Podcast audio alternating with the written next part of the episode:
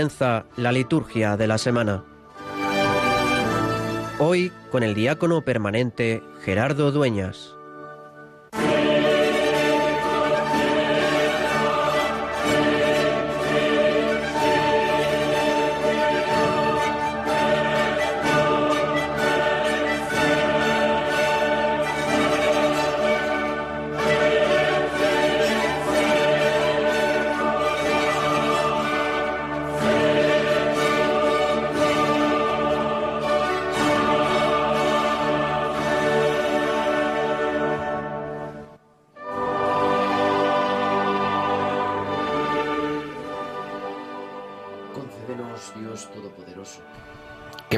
Siempre las realidades espirituales, cumplamos de palabra y de obra lo que a ti te complace. Por nuestro Señor Jesucristo, tu Hijo, que vive y reina contigo en la unidad del Espíritu Santo y es Dios, por los siglos de los siglos. Amén.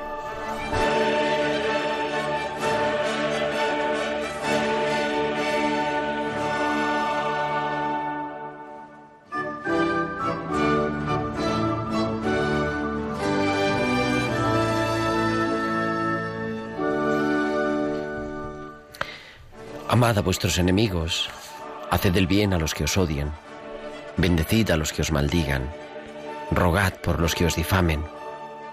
Sed misericordiosos como vuestro Padre es misericordioso.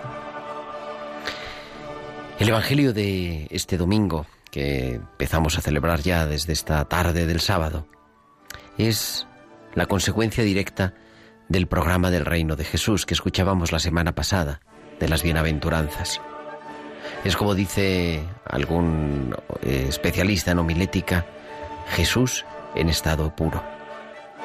Es verdad que no es solo moral, no se trata solamente de vivir yendo en contra de nuestros instintos. No es suficiente. No es eso. Es descubrir que todo eso es la respuesta al amor que Dios nos tiene que es el camino de la auténtica felicidad, de la auténtica bienaventuranza, que es lo que responde realmente a aquello para lo que hemos sido creados, porque Él es el Creador y el que nos conoce mejor, el que sabe lo que nos pasa por dentro, el que nos ayuda a responder a lo soñado. Por eso este Evangelio es consecuencia directa de ese Bienaventurados los pobres, porque de ellos es el reino de los cielos. Bienaventurados los que lloran, porque ellos serán consolados. Bienaventurados los que ahora estáis, tenéis hambre, porque seréis saciados. Pero hay de vosotros los ricos, hay de vosotros los que ahora reís, hay de los que ahora estáis saciados. Es consecuencia directa porque somos invitados a no ponernos por encima, no dividir entre buenos y malos, sino descubrir que Dios hace salir el sol a justos e injustos, hace caer la lluvia sobre los santos y los pecadores, y nos invita a vivir ese amor incondicional, ese amor incondicional que Él nos tiene de manera personal a cada uno de nosotros como si fuéramos su Hijo único, y ese amor incondicional que nos invita a nosotros vivir amando a todos, y por lo tanto también amando a los enemigos. Quizá es lo específico de la moral cristiana, quizá ese es el mandamiento nuevo de Jesús, en el que resume toda la ley y los profetas, que no viene a eliminar, sino a dar plenitud. Nos habíamos quedado en querer a los que nos caen bien, nos habíamos quedado en cuidar sin protestar. Hoy Jesús da un paso más. Se trata de amar, se trata de devolver bien por mal. Se trata de no seguir solo esa dinámica del mal que va creciendo cada vez, ni siquiera pararlo, sin contestar, sino intentar transformar, haciendo que la presencia de Dios sea significativa ya desde ahora. Por eso al que te maldice, habla bien de él. A los que te difamen, pide por ellos. Porque Así estaremos actuando como Dios nos quiere, que nos quiere no solamente por lo bueno, sino con nuestras incapacidades y pecados. Conociendo a Jesús como queremos conocerle, es difícil imaginar una salvación de solo los perfectos, sino que está proponiendo un proyecto de gran envergadura, un proyecto donde todos tengan cabida, un proyecto donde todos se descubran amados, porque para eso ha, ha, tomado nuestra condición humana, para eso se ha hecho, como tú y como yo, ha aceptado nuestra fragilidad y vulnerabilidad, para que nosotros también en Él podamos descubrirnos amados. Sed misericordiosos, como vuestro Padre es misericordioso, como nos recuerda cada día la liturgia. Dios es misericordia. Que nosotros también tengamos, porque nos descubrimos amados por Él con entrañas de misericordia, que nosotros también tengamos entrañas de misericordia con los demás.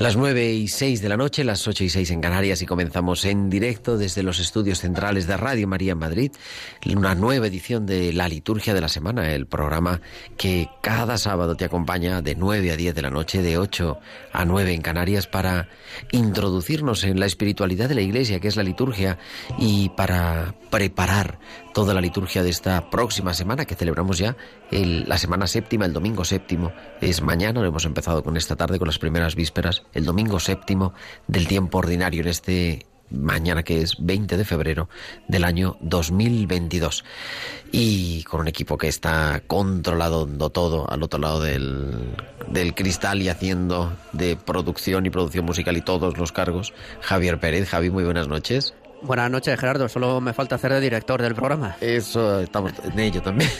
también.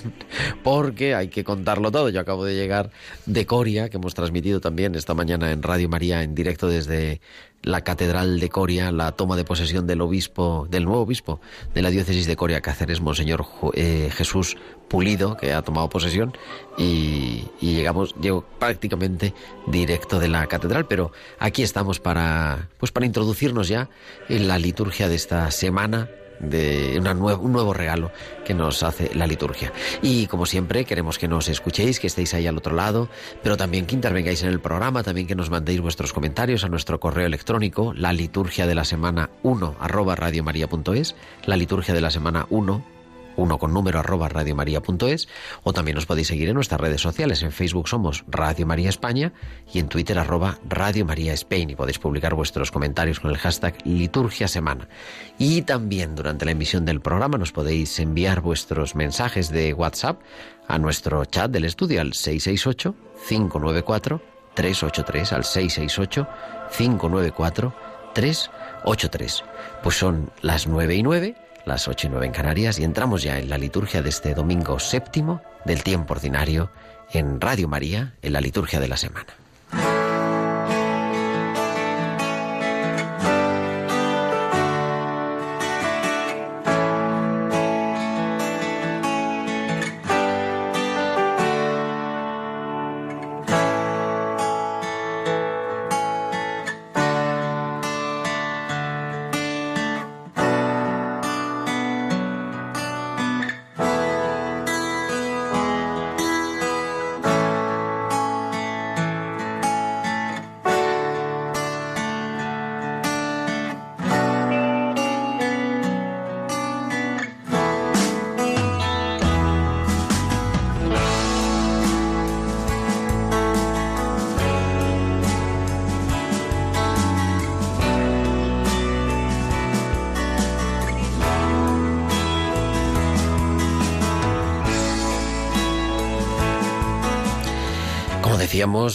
Mañana es 20 de febrero y ya desde las primeras vísperas de este sábado, 19 de febrero, estamos celebrando el domingo séptimo del tiempo ordinario. Otra semana más que celebramos y que es la última antes de la cuaresma que celebramos completa, porque la próxima semana El próximo domingo todavía será domingo del tiempo ordinario y el lunes y el martes, pero ya el día 2 es el miércoles de ceniza y el inicio de la cuaresma. Por lo tanto, la última semana completa del tiempo ordinario antes de ese gran ciclo de la Pascua que lleva, que es la cuaresma, el triduo pascual y la cincuentena pascual. Domingo séptimo del tiempo ordinario, continuamos en el ciclo C, por lo tanto seguimos nos sigue acompañando nuestro padre espiritual de este ciclo C en los domingos, que es el evangelista San Lucas, en esa lectura semicontinua que tenemos del Evangelio de San Lucas. Y como siempre nos centramos en la liturgia de la palabra, en este domingo en el que pues resuena, como decíamos en, el, en la introducción, en el editorial, esas palabras de Jesús, sed misericordiosos como vuestro Padre es misericordioso, el amor a los enemigos, la generosidad con, la que nos, con los que nos piden, perdonar a los que nos ofenden, pero invitados a reconocer también ese modelo de compasión y de misericordia que Dios ha ido ofreciendo a lo largo de la historia de la salvación al pueblo de Israel de manera particular y después a todos los cristianos y al nuevo Israel que es la Iglesia. Por eso este domingo la primera lectura que siempre va, como sabéis, en conexión, en, la primera lectura quiere anticipar de alguna manera el tema del Evangelio, este domingo está tomada del capítulo 26, prácticamente entero, pero así troceado, del capítulo 26 del primer libro del profeta Samuel. Y dice, el Señor te ha entregado hoy en mi poder pero yo no he querido extender la mano. Se narra un episodio muy importante de la vida de David, el gran rey de Israel, el gran rey de Judá, quien en su carrera hacia el reinado quiere respetar al ungido de Dios hasta entonces, al rey Saúl. Él va a suceder a Saúl, pero quiere, necesita, descubre que Saúl, su predecesor, al que va a suceder un poco en contra de su voluntad, en contra de la voluntad de Saúl, me refiero, es el ungido de Dios y por eso no quiere matarlo en una ocasión propicia cuando lo encuentra en el desierto. Es una lectura en la que nos habla de que lo importante es la magnanimidad y la generosidad en la vida. O el mensaje que de alguna manera nos prepara a escuchar este Evangelio ¿no? que, que vamos después a leer de Lucas 6. No sabemos cómo estas escenas entre David y Saúl han circulado, pero dicen los exégetas, ¿no? que los redactores últimos del Antiguo Testamento han querido exaltar esa fidelidad del rey David a Saúl, al ungido de Dios, porque él también va a ser el ungido de Dios. Posiblemente hay pues algo también de leyenda, ¿no? en esta actitud de Saúl con respecto a David, porque eran más enemigos de lo que podemos pensar. Cada uno tenía su parcela, sus intereses familiares, los intereses de su tribu, de sus hombres de confianza. Pero es el rey David el que se acerca a Saúl y el que, pudiendo acabar con él, lo quiere respetar. David respeta a Saúl como el rey hasta el momento en que cae en la batalla ante los filisteos. Hay que ser magnánimos, hay que respetar la vida de todos los hombres, y por eso, en este Evangelio que vamos a leer en este domingo, en el que se habla de amar a los enemigos, la liturgia, nos ofrece este pasaje que quizá, eh, así, ah, sin conocimientos de historia sagrada, nos suena un poco fuerte, ¿no? Esa, ese odio casi entre los dos primeros reyes del Reino Unido de Israel, pero que sin embargo nos quiere poner por otro lado, que es descubrir que Dios sigue actuando, incluso aunque cuando nosotros no lo entendamos. Y lo hace así, porque el Señor tiene entrañas de misericordia, porque Dios es amor y no puede hacer otra cosa más que amar. Y por eso respondemos a esta primera lectura con el Salmo en el que nos recuerda el Salmo 102, que el Señor es compasivo y misericordioso.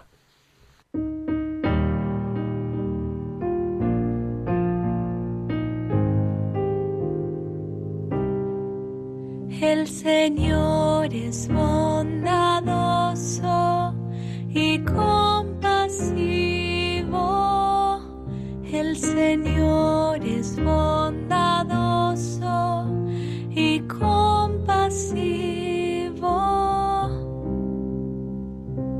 Bendice al Señor, alma mía, que todo mi ser bendiga su santo nombre. Bendice al Señor, alma mía y nunca olvides sus beneficios. El Señor es bondadoso y compasivo. Él perdona todas tus culpas y cura todas tus dolencias. Rescata tu vida del sepulcro te corona de amor y de ternura. El Señor es bondadoso y compasivo. El Señor hace obras de justicia y otorga el derecho a los oprimidos. Él mostró sus caminos a Moisés y sus al pueblo de Israel. El Señor es bondadoso y. El Señor es y la segunda lectura en este domingo séptimo del tiempo ordinario está tomada del capítulo 15 de la primera carta de San Pablo a los cristianos de Corinto. Lo mismo que hemos llevado la imagen del hombre terrenal, llevaremos también la imagen del hombre celestial. Pablo responde al gran enigma de la muerte que pesa como una losa sobre la humanidad. El futuro de la humanidad, proclama el apóstol, no es la muerte, sino la vida gracias a la obra de Cristo, que es el nuevo Adán. Los hombres terrenos heredan la imagen y las consecuencias del primer Adán, que es la muerte. Como dice el lector, en la lectura, ¿no? El primer Adán era un ser vivo, el primer hombre hecho de tierra era terreno. Pues igual que el terreno somos los hombres terrenos. Pablo remite y evoca el relato de la creación en su doble versión, la de Génesis 1 y la de Génesis 2, la de Adán y Eva. Dios amasando la arcilla e infundiendo el su espíritu en el hombre lo ha sellado para siempre. Con el pecado no desapareció este signo indeleble en el hombre, aunque se deterioró y se deformó ciertamente. Todos los hombres, al ser engendrados, heredamos esa imagen del hombre terrenal. Lo recuerda igualmente el Génesis cuando afirma que, Adán engendró un hijo a su imagen y semejanza. Todo hombre, donde quiera que se encuentre, sea cual sea su pasado o su presente, es imagen viva de Dios. Y precisamente por este carácter de imagen de Dios es la razón que la Escritura aduce para enseñar el respeto total de la vida de todos. El proyecto original de Dios para con el hombre, el proyecto de vida, de libertad, felicidad y comunión, es evocado por San Pablo ahora para hablar de otro punto de referencia más importante. Por eso los discípulos del Señor Jesús no son llamados a realizar en el mundo la tarea de respetar a la persona humana en todos sus extremos, en toda su vida, en su legítima libertad, en la llamada a la comunión y a la solidaridad y fraternidad entre todos los hombres.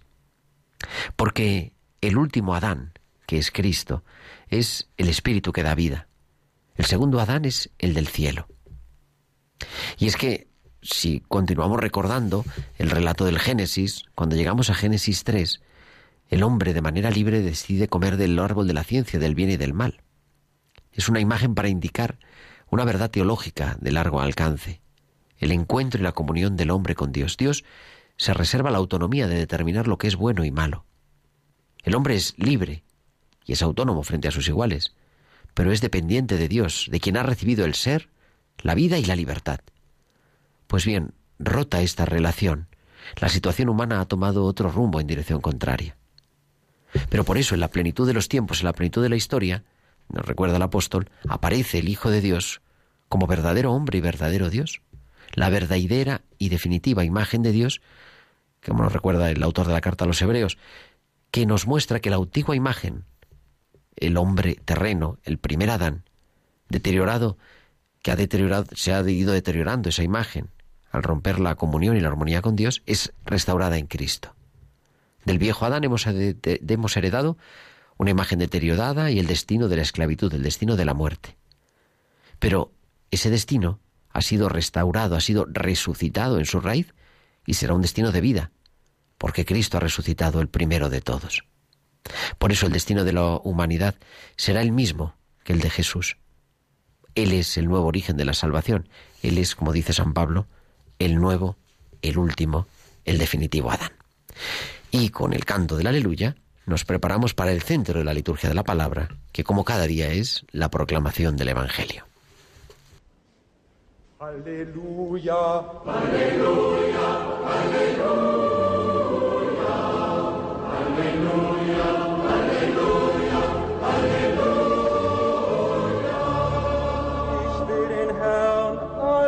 Zeit preisen, immer sei sein Lob in meinem Mund. Halleluja.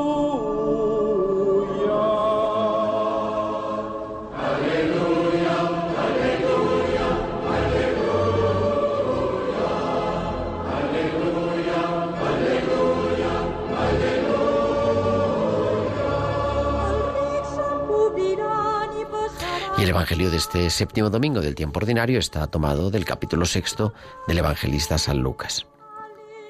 En aquel tiempo dijo Jesús a sus discípulos, A vosotros los que me escucháis os digo, amad a vuestros enemigos, haced el bien a los que os odian, bendecid a los que os maldicen, orad por los que os calumnian.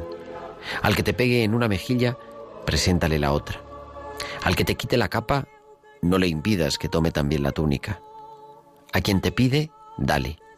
Al que se lleve lo tuyo, no se lo reclames.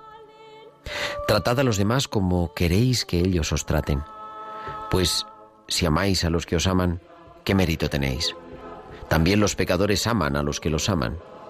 Y si hacéis bien solo a los que os hacen bien, ¿qué mérito tenéis? También los pecadores hacen lo mismo. Y si prestáis a aquellos de los que esperáis cobrar, ¿qué mérito tenéis?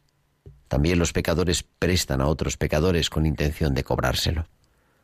Por el contrario, amad a vuestros enemigos, haced el bien sin esperar nada.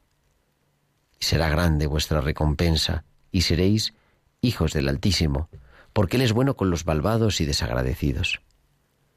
Sed misericordiosos como vuestro Padre es misericordioso. No juzguéis y no seréis juzgados. No condenéis y no seréis condenados. Perdonad y seréis perdonados. Dad y se os dará. Os verterán una medida generosa, colmada, remecida, rebosante, pues la medida con que midiereis se os medirá a vosotros. Y para comentar este Evangelio de este domingo y la liturgia de la palabra de este séptimo domingo del tiempo ordinario, tenemos ya en directo a las 9 y 22, 8 y 22 en Canarias, a Carlos Bastida, que es capellán del Hospital de Canto Blanco en Madrid. Muy buenas noches, Carlos. Hola, muy buenas noches, Gerardo. Pues te escuchamos. Muy bien, pues mira, eh, el sermón de la montaña, donde que está recogiendo el Evangelio de este domingo, junto con las bienaventuranzas, eh, son el centro del mensaje evangélico en su identidad más absolutamente cristiana, en exigencia más radical en cuanto expresa lo que es la raíz del Evangelio. Y la raíz es aquello que da vida a una planta, que recoge el humus de la tierra. Por eso mismo, el amor, incluso a los enemigos, el renunciar a la violencia cuando existen razones subjetivas e incluso objetivas para tomar disposiciones de ese tipo, es una forma de poner de manifiesto que el proyecto del Evangelio se enraiza en algo fundamental.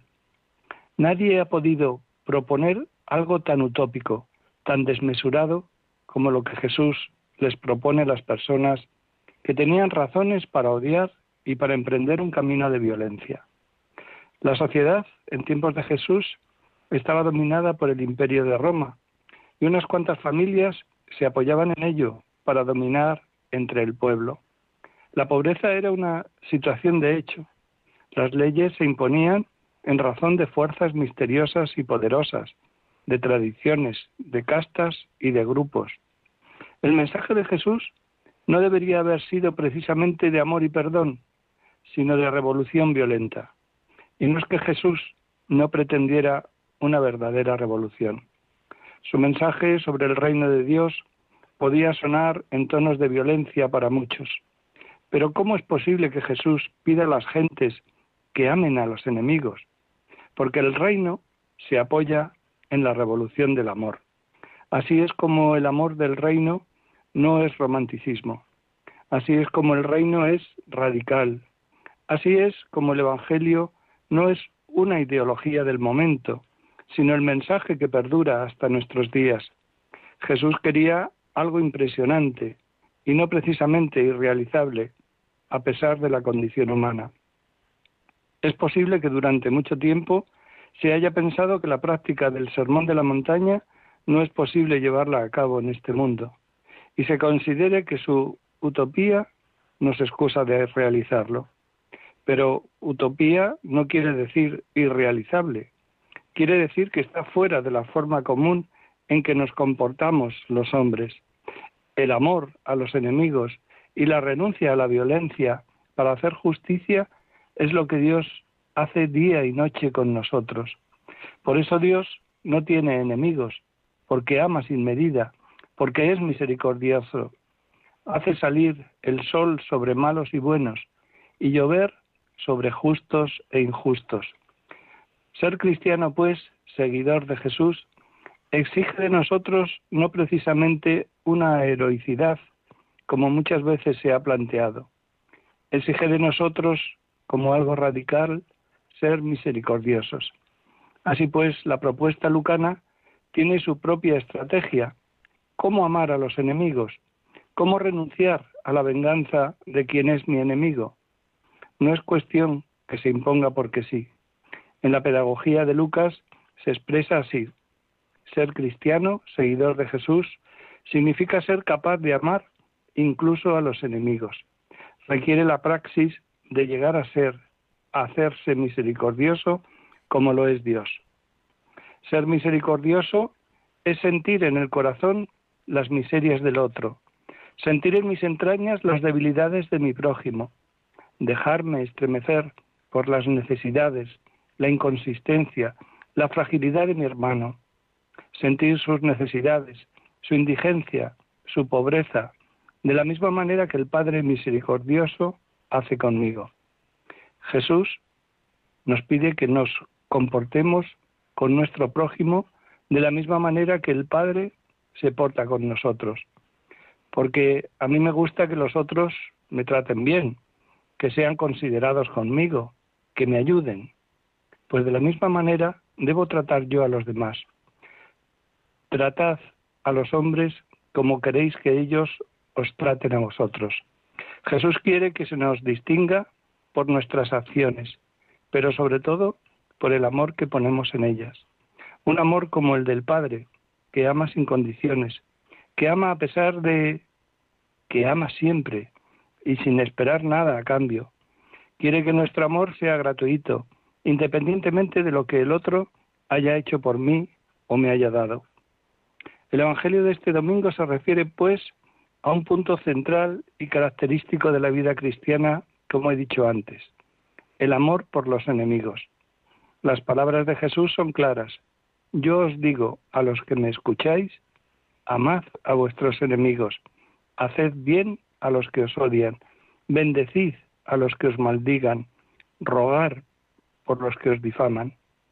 Y esto no es una opción, es un mandato. No es para todos, sino para los discípulos que Jesús llama, a los que me escucháis, ha dicho Jesús. Él sabe muy bien que amar a los enemigos va más allá de nuestras posibilidades, pero para esto se hizo hombre, no para dejarnos así como somos, sino para transformarnos en personas capaces de un amor más grande, el de su Padre y el nuestro. Este es el amor que Jesús da a quienes lo escuchan. Y entonces se hace posible. Con Él, gracias a su amor, a su espíritu, también podemos amar a quienes no nos aman incluso a quienes nos hacen daño. De este modo Jesús quiere que en cada corazón el amor de Dios triunfe sobre el odio y el rencor. La lógica del amor que culmina en la cruz de Cristo es la señal distintiva del cristiano y nos lleva a salir al encuentro de todos con un corazón de hermanos. Pero, ¿cómo es posible superar el instinto humano y la ley mundana de la represalia? La respuesta la da Jesús en la misma página del Evangelio.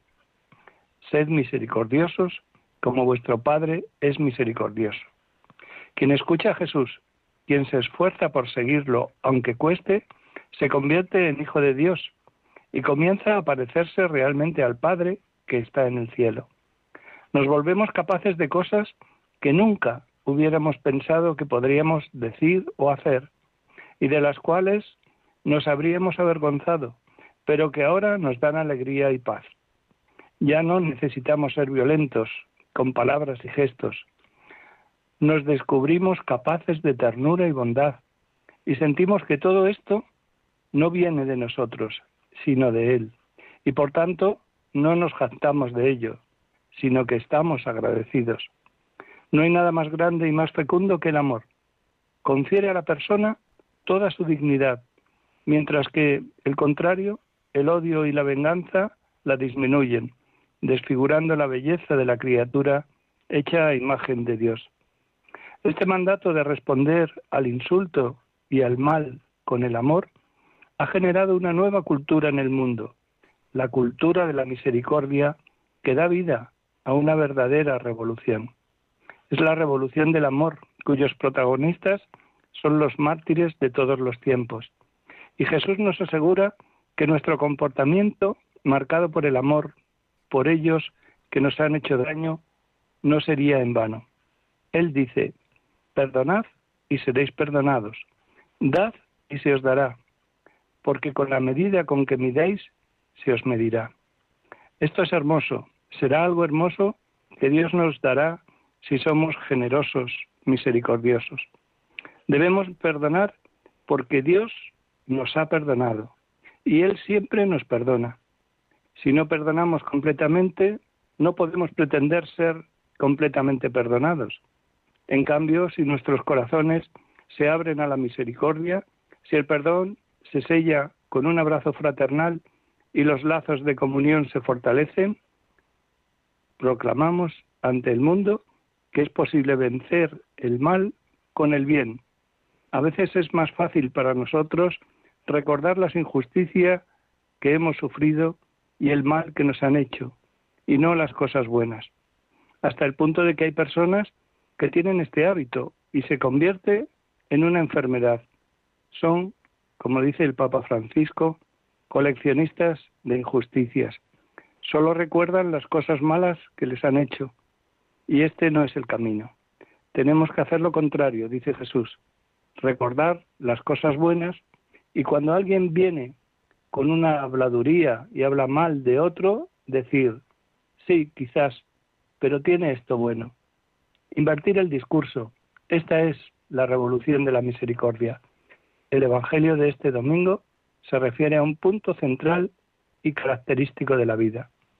Me gustaría terminar con la oración de San Francisco que se centra precisamente en esta realidad de la misericordia.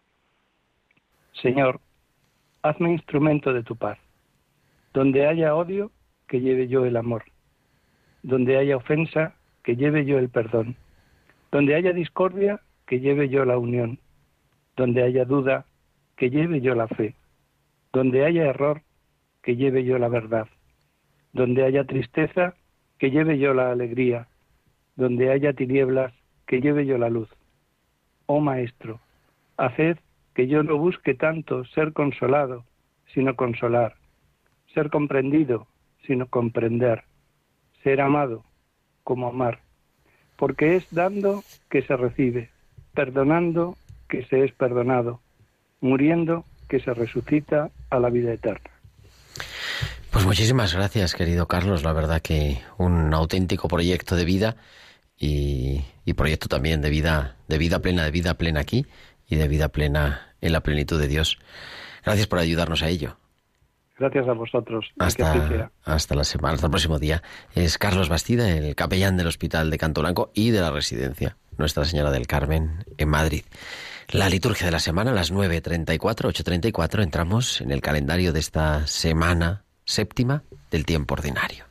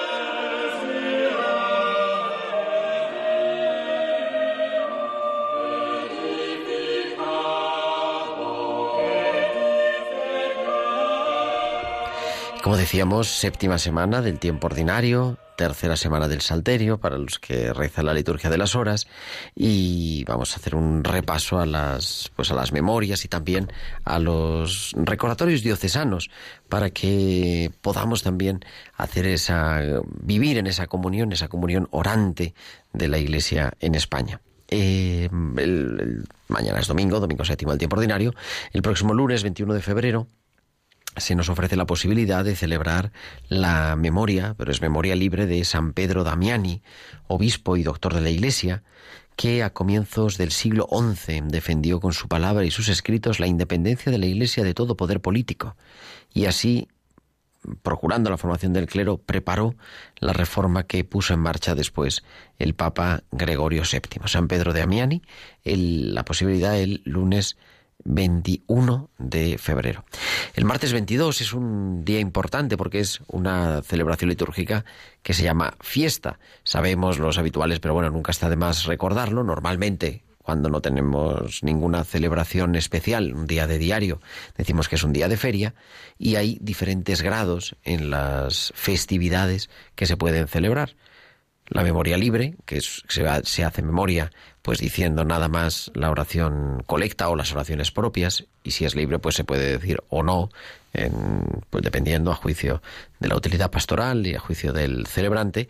La memoria obligatoria, que es lo mismo, ¿no? Pero nada más tomando la oración colecta y las demás si no son propias del común o de la feria. Y luego dos categorías que nos recuerdan eso que son días litúrgicos más importantes, la fiesta y la solemnidad. La solemnidad sería lo máximo, ¿no? Eh, que son dos lecturas, se reza el Gloria, se reza el Credo, eh, y es un día de importancia, pues, solemne, como su propio nombre indica, pero también la fiesta.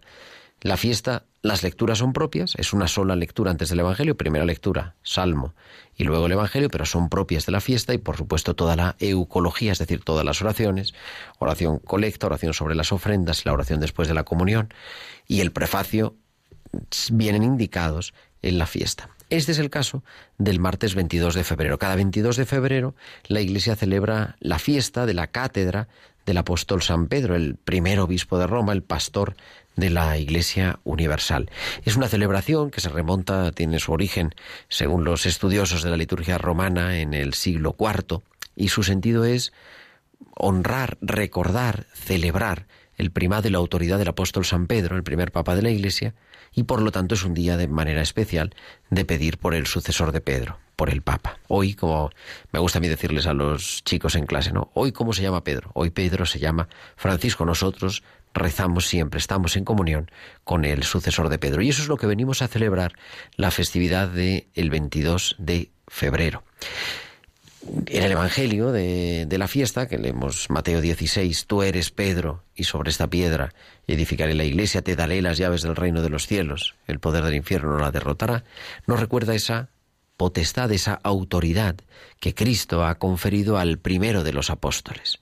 Cuando Pedro le dice, le, le dice a, cuando Jesús le dice a Simón, tú eres Pedro, y sobre esta piedra, haciendo un juego de palabras, no, tú eres piedra, y sobre esta piedra edificaré mi iglesia, está hablando del lugar de la construcción, construida por lo tanto sobre la roca de los apóstoles y de manera especial el servicio de comunión, el servicio de autoridad del apóstol San Pedro, que es reconocido desde el primer momento, desde el siglo I, los primeros cristianos, la autoridad suprema, como leemos también en los Hechos de los Apóstoles, del apóstol San Pedro.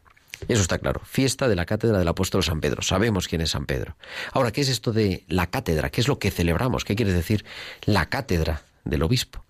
La cátedra es el asiento, el trono, ¿no?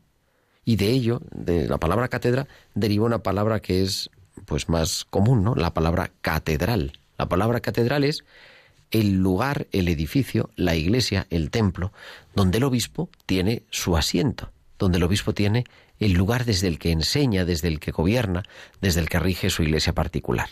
Por lo tanto, la cátedra del apóstol San Pedro es el lugar, es el lugar desde donde Pedro y sus sucesores ejerce el ministerio de enseñar, gobernar y regir. Es el asiento, la sede del obispo de Roma, como nosotros decimos, ¿no? La Santa Sede, es el lugar simbólico desde donde el obispo se gobierna su diócesis. Hoy la cátedra, la sede que se conserva la Basílica de San Pedro en Roma fue donada al Papa Juan VIII en el siglo IX con motivo de su coronación en, eh, por un eh, rey llamado Carlos el Calvo que fue coronado como emperador romano de Occidente y se conserva como reliquia, ¿no? siendo después una magnífica composición barroca, obra de Bernini, quien la talló entre el 1656 y el 1665. Esa es la cátedra, el lugar en el que se encuentra la silla, la sede de madera, representando la tradición clavum, ¿no? la entrega de las llaves, y que se apoya sobre cuatro, cuatro eh, estatuas de bronce con, los, con cuatro de los doctores de la Iglesia. San Agustín y San Ambrosio en la Iglesia Latina y San Atanasio y San Juan Crisóstomo por la Iglesia Oriental. Es el día, por tanto, de recordar la importancia que tiene Pedro en la Iglesia, ese ministerio de comunión, ese ministerio de gobierno universal. Esta mañana, como decía, en la eh, toma de posesión, la ordenación y la toma de posesión del nuevo obispo de la diócesis de Corea Cáceres, se leía la bula firmada mm, auténticamente por el Papa Francisco, por el que se le nombra, ya que es el primero de, de la Iglesia, el primer, el primero de los apóstoles y, por lo tanto, Pedro hoy, como decimos, se llama Francisco. Por lo tanto, un día de pedir, de pedir por la Iglesia, de pedir por el Papa y, y de ratificar, volver a hacer la profesión de fe en esta Iglesia y dar gracias a Dios por formar parte de la Iglesia. Es un día en el que se han tradicionalmente ordenado diversos obispos, por eso nos unimos a la Iglesia que peregrina en Madrid, porque celebra las bodas de plata, los 25 años de ordenación de su obispo, del cardenal Carlos Osoro Sierra, que fue ordenado en el año 1997, en aquel momento como obispo de Orense, y también nos unimos en la oración a la Iglesia de Barbaston Monzón, porque celebra el séptimo aniversario de la ordenación de su obispo, de Monseñor Ángel Pérez Puello, que fue consagrado en el año 2015, también coincidiendo con esta fiesta de la Catedral de San Pedro. También nos unimos en la oración a la Iglesia de León porque recuerda a su pastor y pide por el que fuera su pastor, Monseñor Juan Ángel Belda Dardiña, que falleció en el año 2010 fiesta de la Cátedra del Apóstol San Pedro, por lo tanto, un día importante en la semana, un día en el que vamos a rezar también con el prefacio que nos recuerda que estamos todos fundados sobre la roca apostólica, sobre el edificio de la Iglesia, y un día de comunión, de festividad, se dice el Gloria, por ejemplo, ¿no? etcétera.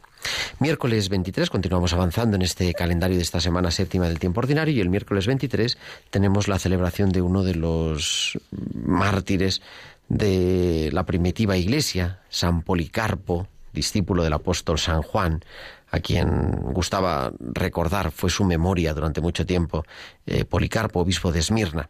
Conservamos de él una carta dirigida a la iglesia de Filipos, fundada por San Pablo. Policarpo selló con su sangre el testimonio de su fe en Cristo, condenado a morir en la hoguera en el anfiteatro de Esmirna en el año 156. Él vivió su martirio como una Eucaristía. Mientras le ataban las manos a la espalda decía unas palabras preciosas que leo. Dios, Padre de nuestro amado y bendito Jesucristo, por quien te hemos conocido, te bendigo, porque me has concedido ser contado entre el número de tus mártires, participar del cáliz de Cristo y por el Espíritu Santo ser destinado a la resurrección de la vida eterna. San Policarpo de Esmirna, uno que podríamos decir uno de los padres doctores de la Iglesia, pero que veneramos como mártir miércoles 23.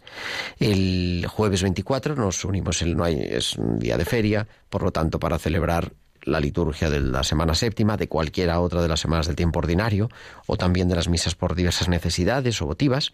Y digo, nos unimos en la oración a la iglesia de Getafe porque recuerda la muerte del que fuera su primer obispo, el primer obispo de Getafe, Monseñor Francisco José Pérez y Fernández Golfín, que falleció en el año 2004. El próximo viernes, día 25, 25 de febrero, nos unimos en la oración también a la iglesia de Cuenca, porque celebra, recuerda la ordenación episcopal de su obispo, el reverendísimo padre José María Yanguasán, que fue consagrado obispo tal día como el 25 de febrero del año 2006. Y culminaremos la próxima semana el sábado 26 de hoy en ocho días. Siempre los sábados, cuando no hay otra memoria, como es el caso, podemos celebrar la memoria de Santa María en sábado, la Iglesia latina que siempre ha recordado de manera especial, ha venerado de manera especial a la Santísima Virgen María los sábados y nos unimos también a la oración de la Iglesia en Huelva porque es el aniversario de la ordenación episcopal de su pastor, Monseñor Santiago Gómez Sierra, que fue consagrado en este caso como auxiliar de Sevilla en el año 2011. También el próximo sábado tenemos, es un día importante en la Iglesia en España. Estamos, decíamos aquí en, eh, afuera de micrófono, Javier Pérez y yo, llevamos unos fines de semana de cosas muy interesantes. Pues el próximo sábado tenemos una beatificación, la beatificación del siervo de Dios Cayetano Jiménez Martín y 15 compañeros mártires que serán beatificados en Granada a las 11 de la mañana en la Catedral de Granada el próximo sábado 26 de febrero por el representante del Santo Padre. Viendo, buceando un poco para conocer un poco la historia de estos 16 nuevos mártires que ya engrosan esa gran eh, pues campaña, esa gran, ese gran cortejo de mártires, la, hay un canal de la televisión de la diócesis de Alcalá, de, perdón, de la diócesis de Granada que se llama Virgen de las Angustias TV, que ha recogido en vídeos de dos minutos una explicación de quién es cada uno de los 16 mártires, porque es verdad, nos quedamos con Cayetano Jiménez Martín, que es el que encabeza la causa, pero las otras historias cada una es interesante y, es bonito, ¿no? Los que tengáis la oportunidad de poderlo, de poder acceder a través de internet, buscando en YouTube Virgen de las Angustias TV, vienen dos minutos de cada uno de los mártires contando su historia y nos recuerda que eso es la verdadera iglesia, que la, las verdaderas piedras de la iglesia y la mayoría de la iglesia es la santidad, porque la iglesia está llamada a hacer presente la santidad en medio del mundo. Por eso, también en Radio María, el próximo sábado, a las 11 de la mañana, a las 10 en Canarias, transmitiremos en directo esta beatificación de los mártires de Granada. Y así llegamos esta semana, que está plena de cosas, y nos introducimos en la última parte del programa, que empezamos un tema nuevo.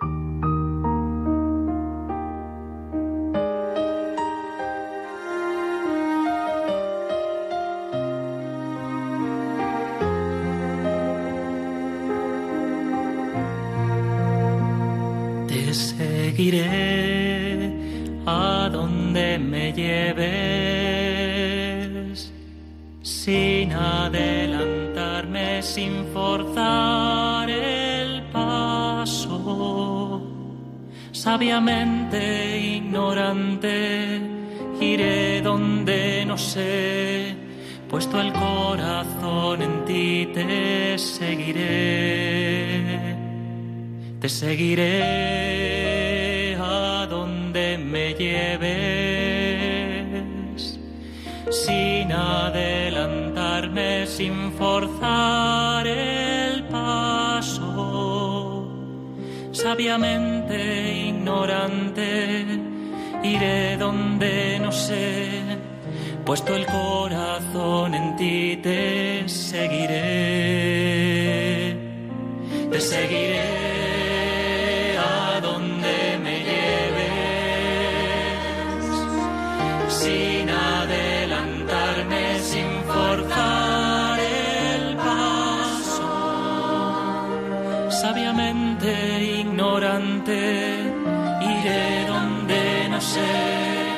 Puesto el corazón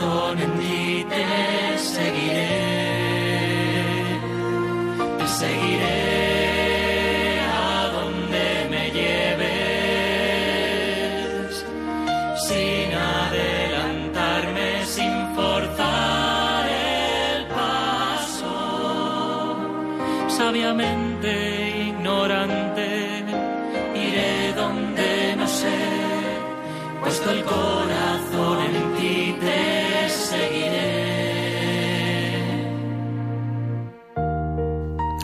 Y allá comienzos del año 2021 comenzábamos en la liturgia de la semana con motivo del aniversario de la promulgación de la Constitución dogmática sobre Sagrada Liturgia Sacrosantum Concilium. La hemos terminado me parece que hace 15 días, y vamos a comenzar otro documento importantísimo de la reforma litúrgica y que además eh, nos ayuda a celebrar lo que es la ordenación general del misal romano, que está bueno, promulgada evidentemente, al, me parece que en el año 71, pero la nueva edición, la última edición, la que tenemos actual es del año 2002, por lo tanto, este año 2022 se cumple el 20 aniversario de su promulgación. ¿Qué es esto de la ordenación del general del misal romano? Ya ahora entramos a ello. Todos los, los sábados que, que podamos, que la liturgia y la actualidad litúrgica de la semana lo permita, iremos haciendo una lectura continua de los diferentes números. La ordenación general de misal romano, podríamos decir, es la introducción al misal. El misal romano, el que tenemos en nuestra parroquia, el que tenemos en nuestra capilla, el que tenemos en nuestra iglesia, tiene, antes de empezar con las oraciones, con el ordinario de la misa, con todo lo demás, tiene un documento de unas cuantas páginas, que es la ordenación general del misal romano, que nos dice cómo se celebra la Eucaristía, cómo se ordena, ¿no? cómo está ordenada la, el misal. Por lo tanto, cómo celebramos la misa, porque para eso se llama misal, porque es el libro que celebra la misa. Y es un texto que es una auténtica joya litúrgica, es una de las fuentes de la liturgia. Yo creo que es importante que, pues además de los actos de piedad, además de las devociones particulares de cada uno, por supuesto, que es importante, y además de escuchar las oraciones en la misa y rezar con ellas, que esa es nuestra invitación constante, pues que también podamos profundizar e ir releyendo esto. Yo es un documento que siempre cuando he estado en las diferentes parroquias y he tenido pues dedicación pastoral a la pastoral parroquial y a la pastoral litúrgica, me ha gustado en el grupo de liturgia releer hacer una vuelta, volver a leer algo que todos conocemos, pero que es verdad que deberíamos de repasar siempre. Clérigos y laicos, pastores y fieles, ¿cómo celebramos? Para celebrar lo que celebra la Iglesia y celebrarlo como lo celebra la Iglesia y no solamente según nuestros gustos, nuestras costumbres particulares, porque es verdad, es que en este sitio se celebra con esta determinada eh, manera. Son costumbres, usos interesantes, pero nos recuerda que toda la Iglesia que celebramos el rito romano, celebramos de una manera objetiva. Y esta es la encontramos en el misal y por tanto en la ordenación general del misal romano. Hoy solamente vamos a leer el punto número uno, el, con el que empieza el proemio, podríamos decir el prólogo, ¿no? La introducción. Dice así. Cristo el Señor, cuando iba a celebrar con sus discípulos la cena pascual en la que instituyó el sacrificio de su cuerpo y de su sangre, mandó preparar una sala grande ya dispuesta. La Iglesia se ha considerado siempre comprometida por este mandato. Al ir, estableciendo normas para la celebración de la Eucaristía relativas a la disposición de las personas, de los lugares, de los ritos y de los textos. Tanto las normas actuales que han sido promulgadas basándose en la autoridad del Concilio Ecuménico Vaticano II como el nuevo misal que en adelante se empleará en la Iglesia de rito romano para la celebración de la misa constituyen una nueva demostración de este interés de la Iglesia, de su fe y de su amor inquebrantable al sublime misterio eucarístico y testifican su tradición continua y homogénea a pesar de algunas innovaciones que han sido introducidas. Hasta aquí el punto número uno de la ordenación general misal romano. Nos recuerda qué es lo que estamos celebrando. Estamos celebrando cada día la última cena del Señor y en ella celebramos, por lo tanto, el misterio de su pasión, muerte y resurrección. Por lo tanto, no son normas que a la Iglesia le caen del cielo o que se le inventa un grupo de liturgistas o tal comisión de teólogos, sino que queremos vernos comprometidos por ese mandato del Señor, preparar una sala grande que ya estaba dispuesta y invitados a celebrarlo así. Pues poco a poco, cada día, iremos recordando, ¿no? iremos leyendo esto, este, esta oración general San Romano que invitamos también a nuestros oyentes a leer. Y entramos en la recta final de nuestro programa agradeciendo pues los mensajes que nos mandáis, los mensajes de WhatsApp. Nos ha llegado un WhatsApp ahora mismo de Sor Pilar, sierva de María, dándonos las gracias para, por poder eh, celebrar, estando más atentos en la liturgia de la semana y a todos nuestros oyentes que nos mandáis, como siempre, vuestros mensajes, vuestros audios y vuestro ánimo sobre todo cada día y vuestra oración para seguir celebrando. Pues nos despedimos porque ya es casi la hora, las 9.55, 8.55 en Canarias.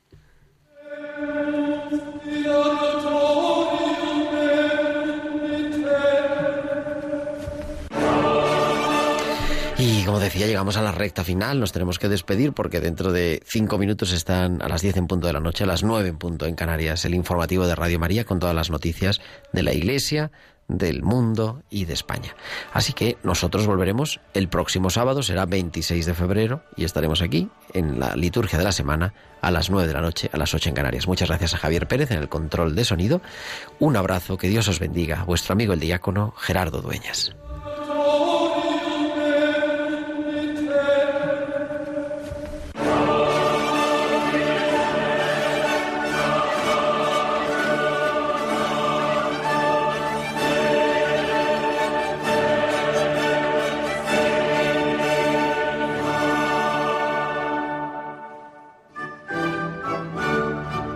Han escuchado la liturgia de la semana con el diácono permanente Gerardo Dueñas.